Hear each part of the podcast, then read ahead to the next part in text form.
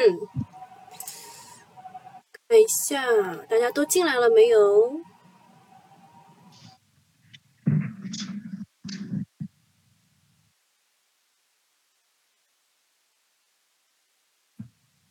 好，来了。好，大家进来了没有？进来了，我们打五二零，好吧？打五二零，好，让我知道一下你们都进来了。看一下大家都进来了没有？呃，今天我们的互动问题先跟大家说一下啊。好，谢谢你们啊，谢谢你们也爱我，我也爱你们。我们来看一下互动问题啊。互动问题其实挺简单的，也跟股市没有什么关系，就是关心一下你们那里今天降温了没有？上海今天降温了，只有二十到二十四度，嗯，蛮冷的啊，蛮冷的，嗯，而且还下雨。对我，如果我选的话，就肯定选一啊，降温了，一下子好不习惯呐。啊，如果没有降温的话，打二啊，就没有降温，还是一如既往的四季如春。啊，那三三就是三就是已经降温了啊，三就是已经降温了，早就降温了。这北方的朋友应该早就降温了吧？好，这个就是我们的互动问题啊，打一二三，打一二三啊。三善说：“上海其实还好，加件风衣即可。我觉得冷死了，我觉得好冷啊！就是这个雨一雨就是下在身上，然后风一吹，特别冷，特别冷啊！这个东方龙和思文说他们那边没有降温，还是一如既往。你知道上海的桂花啊，其实到现在都还没有开，以前就是金九十十月，它差不多应该就开了。”主要是今年啊，今年这个温差确实很奇怪啊，非常奇怪。一梦说现在就在上班的路上，真冷。啊，蔡澜说这个广州热死了，你们 你们感受到了拉尼娜现象啊？我我跟大家讲一下，就是今年的气候气，就是那个气象学家大概率认为今年会是有拉拉尼娜现象，就是温差很大啊，就是温差很大。我们这边应该是蛮冷的。今年气候确实比较异常，十月的时候，南方多地如炎炎炎夏天，在昨天我们还是炎炎夏天啊，昨天太阳是非常的厉害，三十度，然后北方却开始寒冷如初冬。北方的朋友们说他们没有秋天，就秋风一刮把秋天给吹走了，直接从夏进入了冬天，还有些地方下雪了啊。然后山西呢还在暴雨抗洪。南旱北涝终于还是发生了，而这个就是拉尼娜现象，这当中还牵扯到这个西班牙语啊，就是拉尼尼亚，拉尼尼亚就是一个小女孩。如果来一个厄尔尼诺现象，就是 El Nino，El 呃 El Nino，El Nino 就是那个呃一个小男孩啊，小女孩和小男孩，这就是这两个气温命名的这个这两个就是现象命名的这个方式，一个小女孩，一个小男孩，小女孩就是。南旱北涝啊，南旱北涝，好看一看大家那边冷不冷啊？上海的朋友说早上这雨下的非常的冷哦，你一看我一看就知道，你说雨的时候我就知道你应该是上海附近的对吧？上海或周边，看一看啊，幺八零这边也说啊降温了，降温了，大家注意保暖啊，不要生病，生病了四季度就不好玩了。广东连下了三天暴雨。这个现象就是气温的现象，让大家想起了要炒棉花，是吧？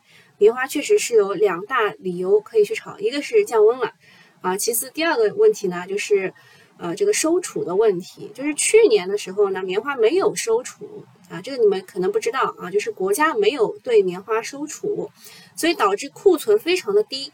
那么今年呢，他们要开始对棉花收储了，所以啊，一下子棉花的价格就涨了。那么棉花有一只非常重要的个股，那就是一字板，你们也买不到，所以我可以讲一下新赛股份。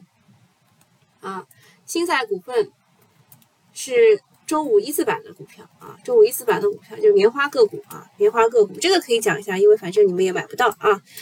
好，然后我们继续讲一讲这个国庆期间你们有没有去看电影？这个我好像上次问过你们的，我到现在还没有去看《长津湖》。啊，我准备到哪一天大家都不去看的时候，我就包个场。它的这个票房已经突破四十亿了，位居国内的影视史上第七位。十月十号下午三点，《长津湖》上映十一天，票房累计正式突破了四十亿。按照这个电影票房的分成比例，投资方能拿到票房百分之三十三。哎，这个数字其实还挺重要的，你们一般不知道啊，你们一般不知道，这个电影票房分成比例，一般来说，投资方可以拿到百分之三十三，然后还有什么运营方、推广方这种，就是也是可以分的，对吧？主创、运营和投资这三块。那么《长津湖》四十亿的票房可以，可以什么？可以拿到。保证回本啊，保证回本，投资方可以拿到二点五亿，二点五亿。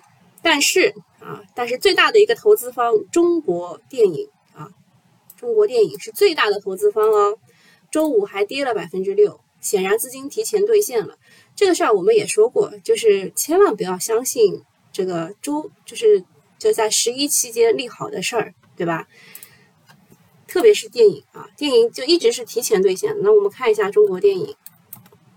啊，中国电影好像我们上次加入自选的，啊，中国电影我们上次加过自选股的，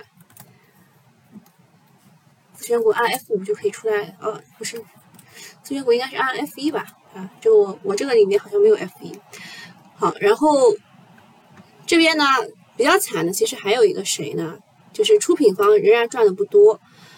比如说华谊，华谊兄弟他就比较惨，他参投了我和我的父辈，目前收益只有一百五十万元，还不够买一套房，啊，还不够买一套房。而且比如说长津湖这么牛的一个票房啊，你们看到的就是 吴京非常厉害，对吧？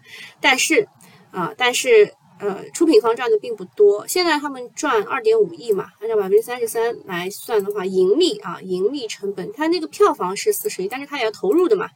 啊，减去成本以后，他们赚二点五亿，二点五亿要有十家出品方左右来分，那一家基本上也就分个几千万吧，最多几千万吧，对吧？还有华谊投了我和我的父辈，真的就是就还不够买一套房啊，只赚了一百五十万。那么对于这一点，就是国庆假期的在上房，我已经讲完了，就是目前来说，就是资金利好出尽就走掉了，但是啊，但是长津湖的。这个引爆了假期的票房，对长时间的低迷的影视股呢，是一剂强心针啊，是一剂强心针。大家以前就在这个补贴的时代，三十三十块看个电影的时候，大家都会去。但是我看了一下长津湖的这个票价，在上海啊，一般来说是六十八块，就是你选的不是特别主流的时间。然后如果是主流的时间，就是九十八块啊，其实就是之前这个这个价格的三倍了，对吧？之前价格的两到三倍。啊，但是还是有这么多人去看，所以对这个行业复苏是件好事儿啊。然后行业洗牌的机会也正在来临，影视公司呢，有些就是龙头提升，有一些就是呃，这个要挤挤出一些人啦，要挤出一些人了。所以影视股呢，就是短期不要去看，长期呢可以去研究一下有些预期差的东西。好，再讲一下大家假期比较关心的事儿。就是刘鹤与美贸易代表戴奇通话了，嗯，他们说戴奇总是废话连篇啊，但是我们也不太清楚他到底讲了啥，我们只知道最后发出来《人民日报》发出来的这一篇文章，字小字字越少事越大，对吧？大家都是知道这件事情的。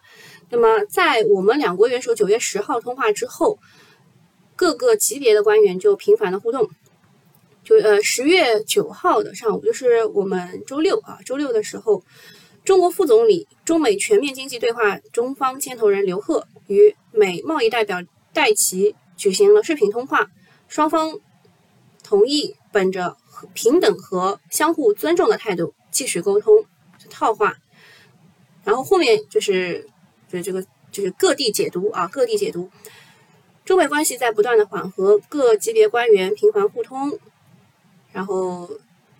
这一系列动作表明，双方在逐步放下分歧，这对市场无疑是利好。哎，这句话我我打问号，好吧？这句话我打问号。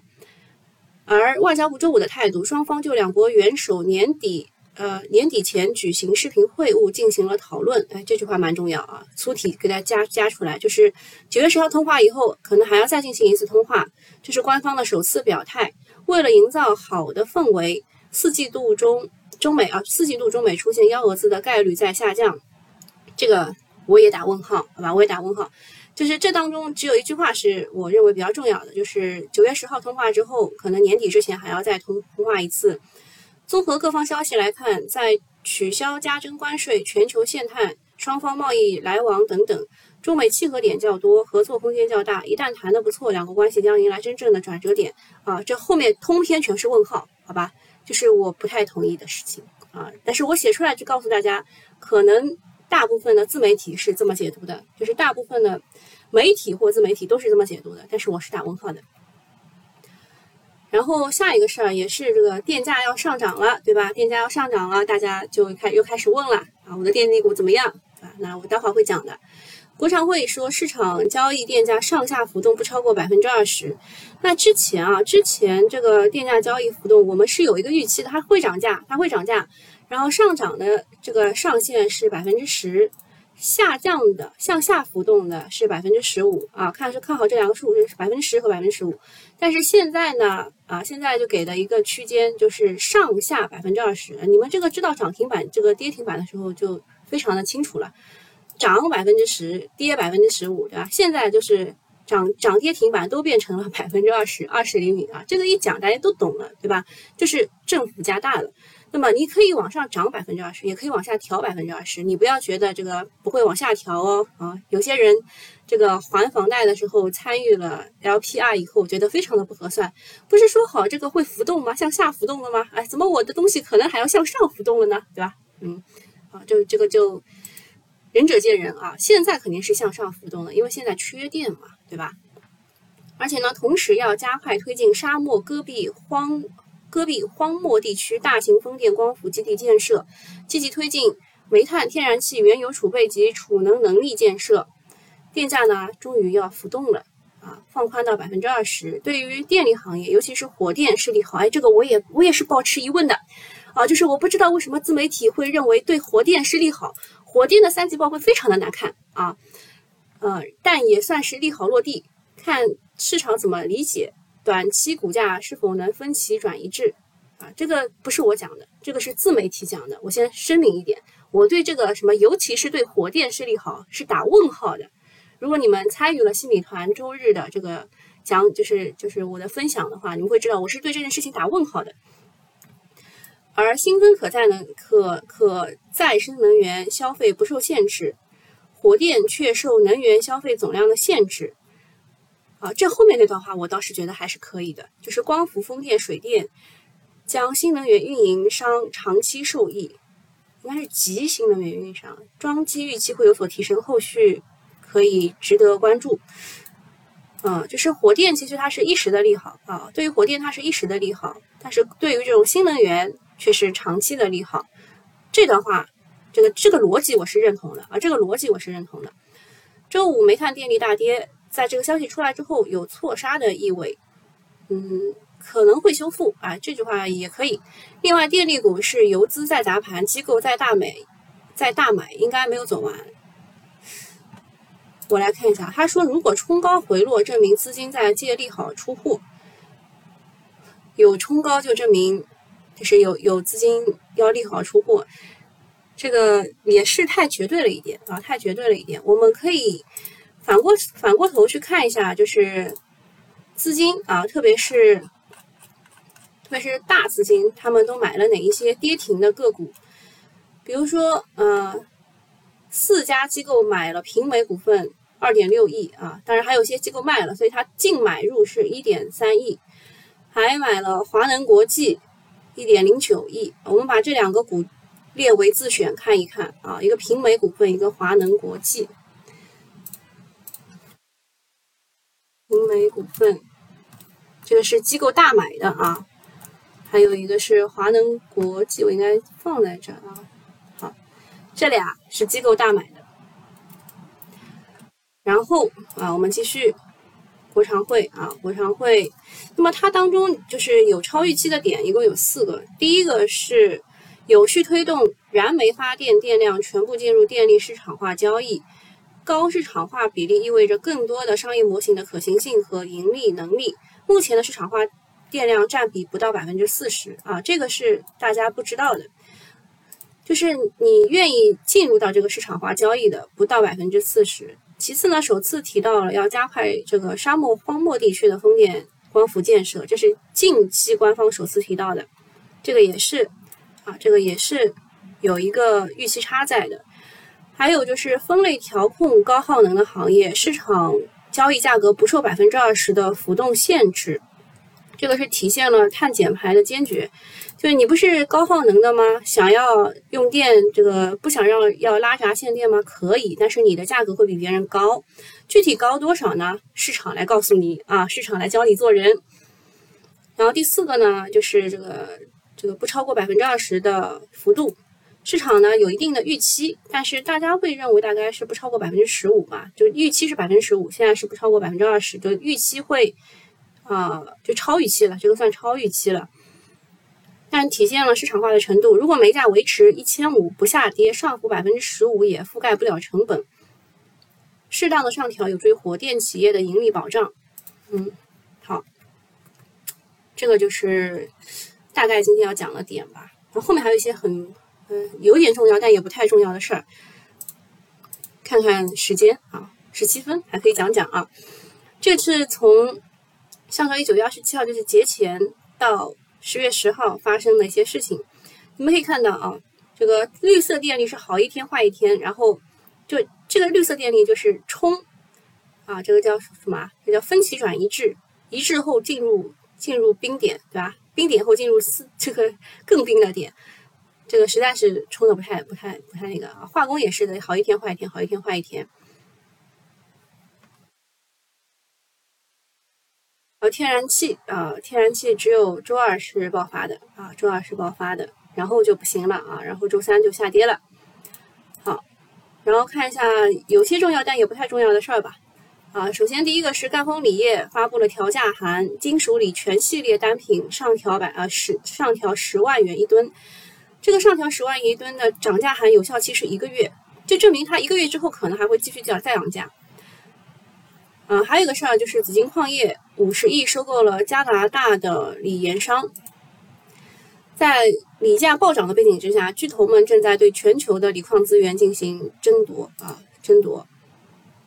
很多人已经喊啊，可以改名为紫金锂业，万亿市值不是梦。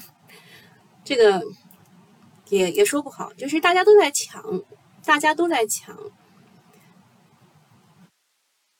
然后宁德时代之前还截胡了这个赣锋锂业的一个矿，出手比它高一点三亿，硬是把这个加拿大的千禧锂业抢去了。这种风气啊，就是我们自己打的头破血流，让别人赚钱，对吧？好，这个大概就这样，你们可以截图自己看啊，你们可以截图自己看到底遇些遇到了些什么事儿。然后再说一下，就是国内的造车新势力啊，包括比亚迪等等，呃，他们的销量都是超出市场预期之外的啊。比亚迪这一次的销量非常的高啊，比亚迪的销量非常的高，就是对上游的原材料的需求也是非常大的。这一块我们待会儿收费的讲一讲，好吧？收费的时候跟大家讲一讲对于锂电的整个看法。大家也会问啊，锂电池还有没有中线的机会？很多人都纠结这个问题，就是行业景气度是非常高的。你看到大家都在抢的时候，你就知道为什么要抢呢？就是大家会认为它会涨得更高。哎，我的网络网络不佳嘛？啊，虽然锂电就是刺激利好很多啊，但是破位之后，破位之后就是不太好啊，不太好。大部分的人都认为锂电这一块可能起不来了。那待会儿我也会讲讲我的看法啊。收费的朋友们，你们记得留下来补个课啊。再接下来就是哈尔滨十六条楼市利好来了。作为副省级省会城市，呃，高调非常高调的去薅楼市啊，去薅楼市。而且现在现在很多人都说啊，只有一线城市的人口就是持续流入的城市才有买房的必要，其他的地方这个房价会一直跌。呃，其实也是有些道理的，就是你们这儿没有人来，你的房价怎么可能会涨呢？对吧？现在就是得人口者得天下啊，得人口者得天下。没有年轻人的城市，房价很难持续上涨。这也是也说的对，也说的对啊。你们看一下这一回，说哈尔滨近就过去十年流失了六十二点六万人，是东北四大省里人口流失最严重的。当然，这个四大省之外的沈阳、大连、长春也流失了挺多人的啊，也不是说他他那个对吧？所以地产股会稍微有一点。另外呢，讲一下联想回应撤呃撤回创呃科创板的上市申请，说他们给出的理由是财务信息可能过期失效。其实大家都知道，就是你一个退休的人，这个薪资啊。薪资还这么高，对吧？公司三十多个高管拿走了十几个亿的薪水，联想一年才赚三十多亿啊！联想一年啊，才才赚三十三十四个亿啊，三三十个亿，对吧？然后高管就拿了十几个亿走，而且啊，最主要的是，这应应该是一家国国资旗下的国资控股的公司，结果你们的这个高管就拿走了。一大半的利益，所以这个是大家对联想的一个，就是怎么说呢，就是一个比较大的抨击吧。首先是这个高管啊，高管这个拿拿薪酬的问题，另外就是你上科创板，结果啊，你的这个研发投入非常的低啊，他们说研发投入还不如一个快递的公司。啊，就是如果如果没有真材实料，就不要来祸害大 A，因为短期我们的大 A 还有很多抽血的，像先正达啊，对吧？这个先正达马上也要上了，这个农业农业涨可能跟它也有关系啊。好，下一个事儿是公募一哥张坤买入了招商银行，我的第一反应是他买的是港股的还是 A 股的？啊，因为这个张坤现在已经就是他的易方达这个中小盘已经改名字了啊，他也可以。就以改名字再加上改投资范围，他也可以就是去买这个港股的了。所以我的第一反应是他买的是 A 股还是港股啊？后来看好像是买的 A 股啊，买的 A 股。对大金融，张坤还是有一定的推动作用的。具体要看四季度行情，就是每年的四季度如果去买银行，到明年的一季度卖出，这是一个老股民的普遍的规律啊。为什么呢？啊，因为它可能会分红嘛，对吧？好，下一个事儿就是油价今年内第十三次上涨，加一箱油要多花十三点五元。美国的油价飙到八十美元上方，所以国内的油价也是水涨船高。嗯，再加上这个通货膨胀可能会抬头。这边说利好的是农业、消费和上游周期类的公司，但下游的成本提高会构成利空。讲了等于没有白讲，白讲的，讲等于白讲。好，那这个是免费用户，我们就讲到这里了。然后接下来关于煤炭电力啊什么，我会继续讲一讲，好吧？呃，牛仔很忙说漏到一条是对于高耗能不受百分之二十的限制，我讲了，我刚刚讲了。有人问紫金矿业可以买吗？不可以，好吧？哎呦，这个这个免费的忘记关掉了，等一下啊，等一下，等我把免费的朋友们啊，免费朋友们，我们今天就到此就结束了，拜拜。那个收费的朋友们，你们留一下啊。呃，说紫金矿业可以买吗？不可以买啊，紫金矿业不可以买。联想被戏称科创板一日游啊，是有可能的。好，我们来讲一下这个关于煤炭和电力的事儿。其实我周末给大家讲过的时候，我在讲的时候我就觉得这个东西没有办法总结。管理层为了应对煤的缺口导致的这个限电限产出，想了很多办法，比如说重启澳洲煤炭的进口。是小批量，就是澳洲煤炭可以卸货了，他们停在码头停了好久了啊，现在可以小批量卸货了。第二个是，就是内蒙古的扩产可以扩产百分之五十，但是我也说了，它有三到四个月或者是四到五个月的启动初期的这个时间，你不要以为它就是你我我同意你你可以挖了，然后它就立刻可以挖，然后有产出了，不是这个样子，它有这个过渡期间的呀，对吧？然后第三个事儿就是电价上涨百分之二十。还有就是加快推进新能源，就在荒漠当中那个什么星光伏、风电那一块的，确实想了很多办法，但是摆在眼前的能耗双控这个限制并没有解绑的意思，就是它还是那句话，既要又要还要也要，实属难以办到，臣妾做不到呀，对吧？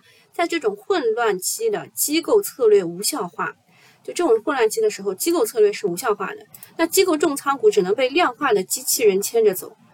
所以你会看到，呃，这个煤炭股一天涨停，一天跌停的；电力股一天涨停，一天跌停的，就是这个原因啊，就是这个原因，就是煤炭和电力完全是靠天吃饭了，啊，完全是靠天吃饭了。啊，还有就是煤炭股的涨停跌停啊，有有一只个股啊，有一只个股，你们应该知道我讲哪个，它半个月股价还在原来的位置，被折腾的不成样子，然后周末公告说，因为山西的双控，这个公司要停产到明年的三月底，这个就是相当于今年九月份开始停，停到明年三月，就六月，半年不开工，员工吃什么？公司业绩根本没有办法说清楚啊，之前写的这个机构写的业绩。报告全部都报废了。作为行业的细分龙头，它停产半年，意味着整条产业链都会因为上游缺货而停工停产。这带来的负面影响根本无法估算。机构也没有方向啊，机构也没有方向。就你你问他他们怎么办，他们也不知道啊，只能在量化，只能让量化机器人在市场里面混，一天涨停一天跌停的。好，然后呃，就是新米团的时候，有人来问说这个业绩超预期，这个预期是什么？好，预期是什么？预期我今天跟大家讲一下周期板块的预期是什么。首先讲一下煤炭，动力煤的话，价格相较于同期大概涨了百分之一百四到一百五左右，环比二季度涨了百分之三十到四十。各个公司之间主要是看长协煤的协议啊，这个就是你跟这个电厂签的长期协议的煤炭供供货这个价格和比例。比较不确定的就是四季度的情况，影响较小的是中国神华和中煤能源。啊，这个记一下啊，这个记一下，这个都是你们花了钱来抄作业的重点。影响较小的是这两个啊，中字头的，中字头的。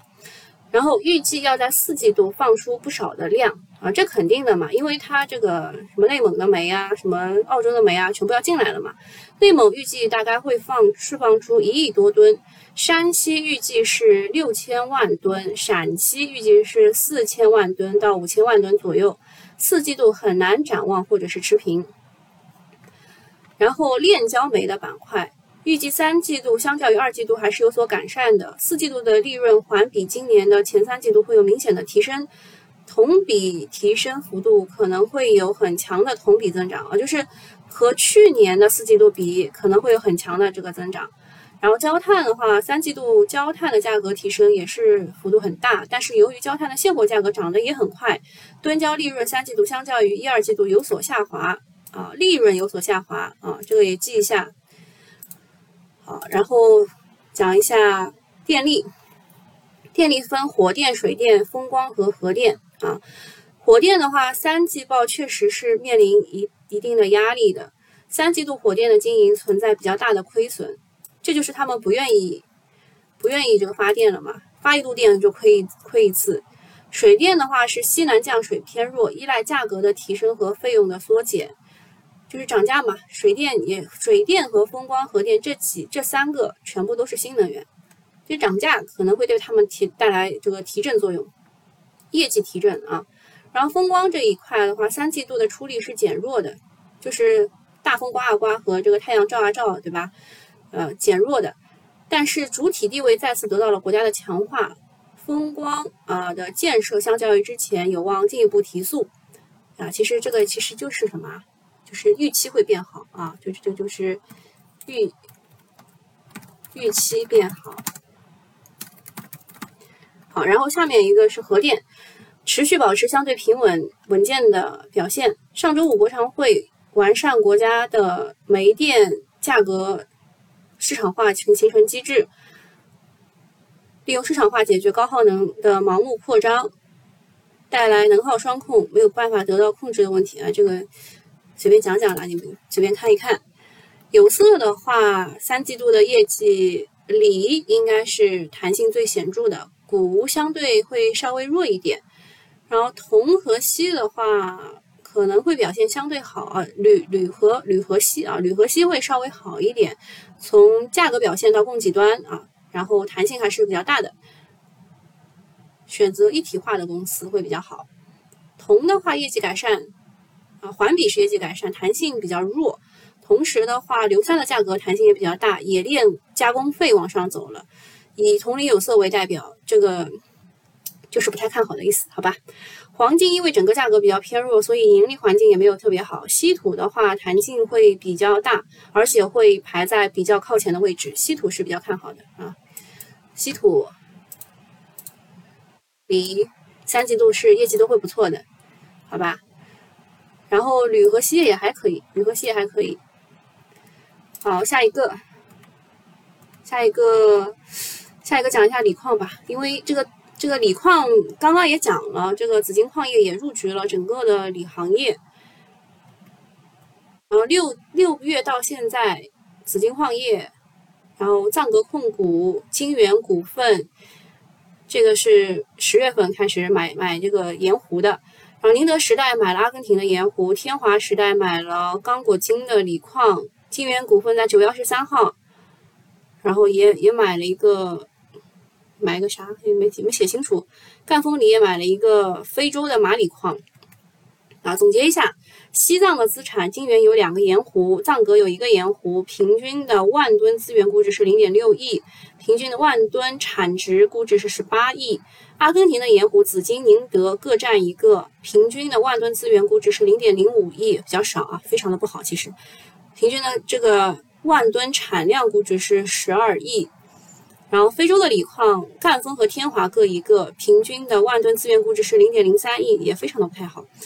啊，就是买买什么呢？买这个这个西藏的盐湖还稍微好一点，阿根廷的盐湖不太好，非洲的锂矿更不好。但是大家都在抢。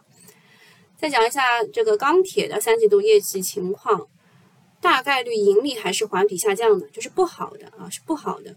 计划内减量的影响从七月份开始，计划外的减量，九月份能耗双矿，能耗双控带来的这个限产。然后减量效应换来的盈利弹性并没有完全对冲掉，比如说已知披露的是首钢股份持平了啊，就是业绩持平；鞍钢股份、三钢敏光环比下滑，三钢敏光的环比下滑幅度还相对很大啊，就给给你搞个绿色啊，让你们知道一下不太好。今年三季度肯定会比这个二季度的业绩要差，四季度处于相对的高位，盈利水平应该是处于历史中高区间。四季度环比可能会就是对三季度有所修复，就是你要期待的是四季度了，三季度肯定是不好的。然后建材的话分好几块，呃，家装方面的话，坚朗五金预收是增长百分之三十。呃，主要是由于这个经营效率的提升，所以单季度业绩预增百分之四十左右，现金流相对稳定，没有迎来显著的改善。三棵树的话，业绩是下滑的。东方雨虹的话，因为沥青价格的上涨，毛利率承压，业绩略低于这个预期吧，大概在百分之二十，预期是百分之三十到四十。哎，这个就是你们问的预期和超预期的事儿啊。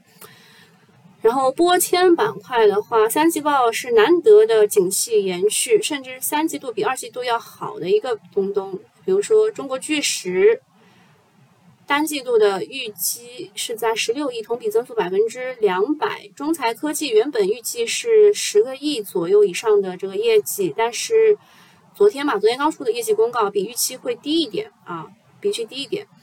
玻璃板块。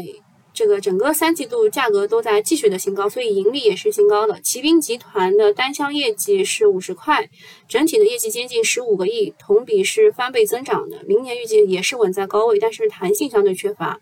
南玻 A 的话，业绩增长百分之一百五。水泥的话，需求相对玻璃和玻纤都会比较弱一点，但是更多要关注供给的逻辑。新材料这一边，昆彩科技三季度预计是百分之四十的。这个收入啊，单季收入，然后业绩会在百分之二十到三十，这个就是预计啊，预计。再生科技预计百分之十五的同比增长，业绩同比下滑。然后新材料板块会在明年迎来爆发式的增长，今年三季度相对比较稳健，速度增速一般，更多是看明年和后年吧。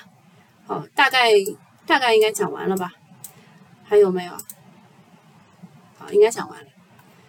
呃，还有个事儿就是交运啊，交运啊，交运其实很多人来问的，海运就是就是中原海控对吧？中原海控的三季报预告已经看到整个三季度是运量减弱的，需求端减弱的，这个新米团也有人来问的，嗯，还有一个是干散货运输啊，这个这个是有干散货运输，这个是倒是有预期差的，在三季度整个的这个 BDI 指数创了十年的新高。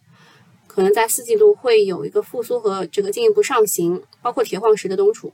另外呢，油品运输还是在底部区区间啊，底部状态。只有 A 股只有那两只个股，我上次讲新米团的时候正好讲过。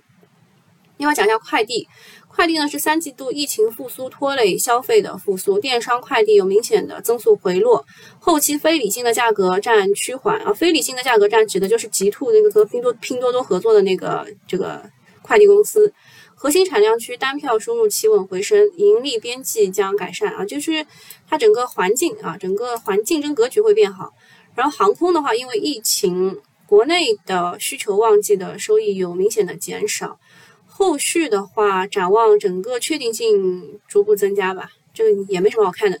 机场和航空一样啊，免税业务承压，整体的盈利是有一定压力的。然后港口的话，受益于进出口的增速快，三季度上面是量上面是有所下降的。然后货物吞吐量和集装箱吞吐量是和去年持平的。铁路的话，是由于上游的煤炭、煤矿的安检趋严，包括了台风啊。还有暴雨啊，极端天气，货运明显承压，核心线路的运量是增速下行的，盈利相对也是减少的。客运的话，由于南京的疫情啊，就是你们回忆回忆一下，就是六到六到九月份发生了哪些疫情？南京的疫情，整个产能利用率也是下降的比较多啊，然后再加上这个东北那个疫情也来了。好，最后讲一下十月份必炒的板块和风格是什么？就是三季报啊，就是炒三季报，特别是在成交量大幅减少的情况之下，啊，就是大家要关注的，就是三季报啊。三季报是十月十五号之前要发预告，十月三十一号要正式发布完，嗯，然后最佳的策略就是低吸啊，低吸低吸。好，我们去看一眼现在的整体市场情况，九点三十七分，好不容易把东西讲完了，看一下啊。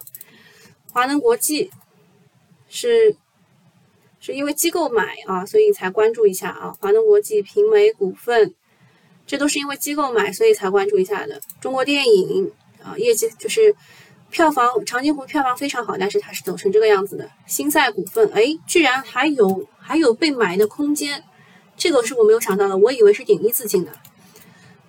然后恩杰股份，恩杰股份是我。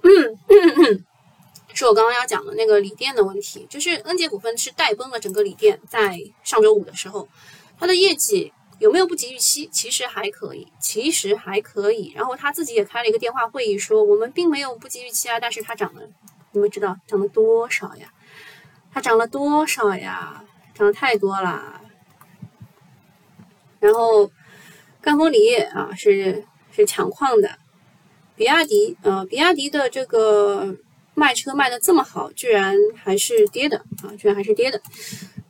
然后平安啊，平安是继续在涨，这个也是没咋想到啊。保利，保利是就是已经回回补了之前的那个下跌。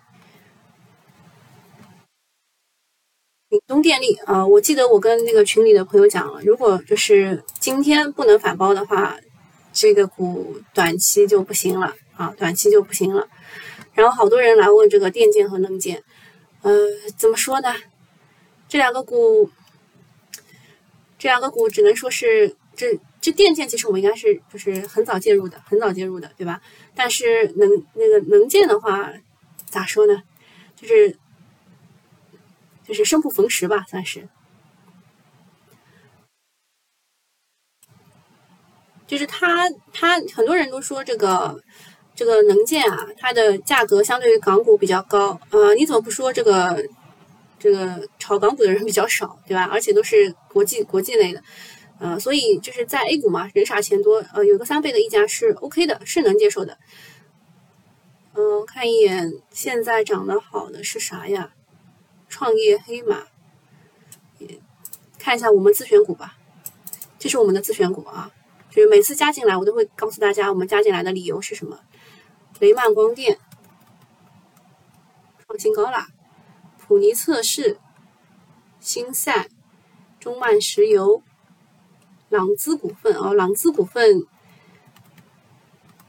不是因为服饰吧？它是因为医美吧？中粮糖业啊，这个白糖的期货和棉花的期货都是涨得不错的。南宁糖业啊，这个就是我们之前讲糖的时候讲过的。创业黑马这个算是北交所概念。招商银行啊，招商银行就是张峰买了嘛，张峰买了以后，给了很大的这个叫什么？给了给了很大的一呼百应啊。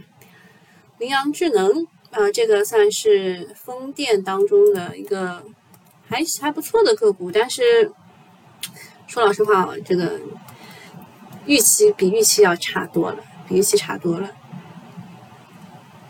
地产，澳元美股也是，也是那个医美类的。广誉远，广誉远是周末有人西米团的人来问的。新米团来问我，跟他说就是在这边，就是买的位置还不错，就箱体底部嘛。但是它会来回震啊，来回震，赚点就就稍微不要不要跟它一直玩了，因为如果你一下子被被套的话，就非常难受啊，非常难受。今天还是能看一看的，今天还是能看一看的，呃，就是如果是我的话，我会走走走掉一大半啊。然后水泥，呃，水泥怎么说呢？也没有什么好说的。就是那个海螺水泥买的那个亚太股份，不是太，叫亚什么股份来着？亚太不是这个泰，叫叫亚太什么来着？啊，反正就是他买的那个公司的这个也是也是搞水泥的，也是搞水泥的。长城高新啊，这这这就是我们我们就是加入自选股以后的个股的。这个涨幅排名，看看跌幅排名。啊，清水源、平高电器啊，粤水电啊，这个是水电。平高电器是电气设备。许继电器啊，直接跌到箱体底部了。中国西电啊，中国西电和许继电器呢，他们都是就是要整合的啊，这两块要整合的。双良节能环保。多福多啊，多福多的业绩确实是不错的，但是整个的锂电，它是造做那个锂电的这个电解液会比较多一点嘛，呃，整个的锂电可能要崩一崩啊。闽东电力今天不行了，不行了，朋友快点跑啊，啊，撒丫子跑啊！金强联也是那个，就是风电的。集中能源是煤炭啊，煤炭。他还自己说，这个山西跟跟我们没有关系，山西下雨我们没有受到影响，对吧？也没有用啊，讲了也没有用。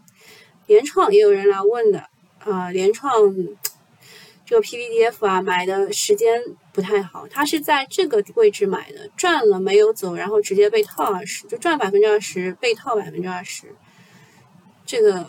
只能撒丫子跑了。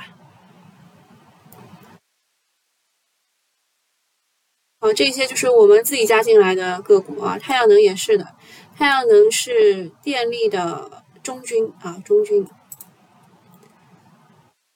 节能风电啊，新型电力也是被砍的，这有点无厘头啊，这真的是有点无厘头。中国船舶也是有人来问的。这股也是有人来问的，我我当时就告诉你了，就是祖国统一啊，祖国统一。如果这一天都没有什么反应的话，快点撒丫子跑吧。还有啥？川能动力啊，这个这个虽然是归到新型电力，它其实炒的是锂矿啊，就最后一波可能是新型电力，然后又跌回来了。啊，锂矿都不行啊。云海金属是镁矿啊，镁啊，镁金属也不行。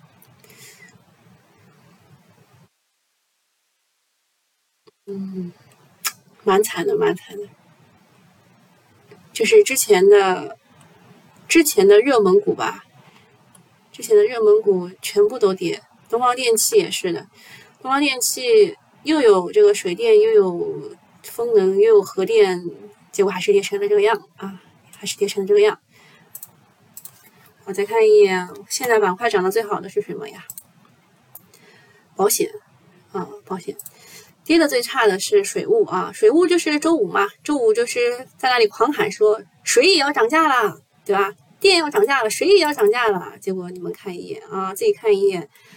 呃，我周五的时候就说了，一套过资啊，就一共也就十三只个股，对吧？炸板了，谁也救不了你啊，只能自己默默舔舐苦果，然后割掉，忘记它啊。供气供热也是啊，供气供热真的是，其实当中是有被错杀的，但是现在就是没有人敢买，就是怕这种机构，就是怕这种机器人的单子把自己给搞搞搞那个啥了，对吧？浙富控股不差的啊，也不差的，就是这个位置跌下来很吓人啊，很吓人。还有什么钢铁？钢铁我们刚刚也讲过的，电力啊，哎呀呀呀，电力涨价啦！哎呀呀呀，一片一片绿啊，一片绿啊！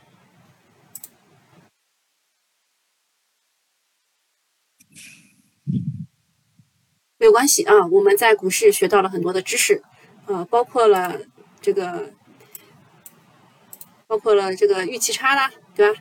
什么时候发这个三季报啦？还有每个行业我们都了解的非常具体，对吧？每个行业我们都了解的就非常具体。今天也是没有白走这一遭啊！现在是满屏的低息股了，大盘没睡醒，量能又少，呃。格兰芬多来问为什么紫金矿业不能买？如果有一个个股，别人告诉别人都在吹啊，万亿市值不是梦，那你要当心一点了啊。海哥发了啥？什么东西大跌了？我看不清啊。哦，浙富控股，哎，浙富控股，说老实话，它不差的，就是我给你们看一眼吧。他，他他他前前一阵子要做了件啥事儿，还是蛮轰动的。首先，它是这个这个回收再利用的一家公司。其次呢，你看，呃，它有一个解禁啊，它有个解禁，可能有有有人在卖。还有一个啥事儿？他做了件啥事儿呢？一下子忘记了。还有个铜概念，再生铜，不是不是这个事儿。回购股份，嗯，我一下子忘记了。我我印象当中它是还 OK 的，就是又跌回了这个位置啊，又跌回了这个位置。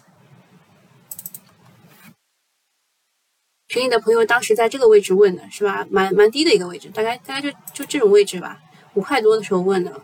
我跟他说这个股啊，真的是一波三折，你要拿就小心脏要好，就少一点。电力股为啥砸的这么凶？不理解，利好出尽吧？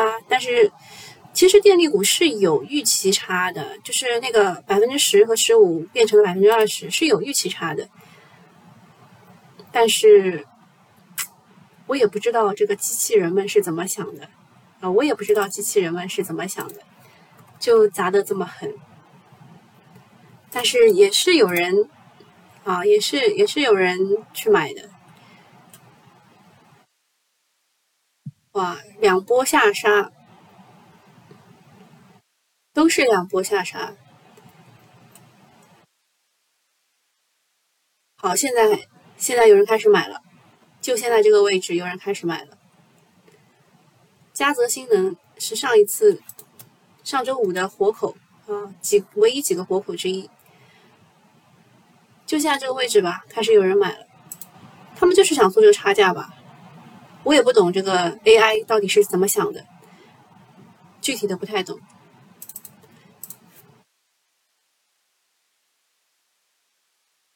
这个一字板上去 T 字板，然后去降杀，量又没放，真的不太懂 AI 是怎么想的。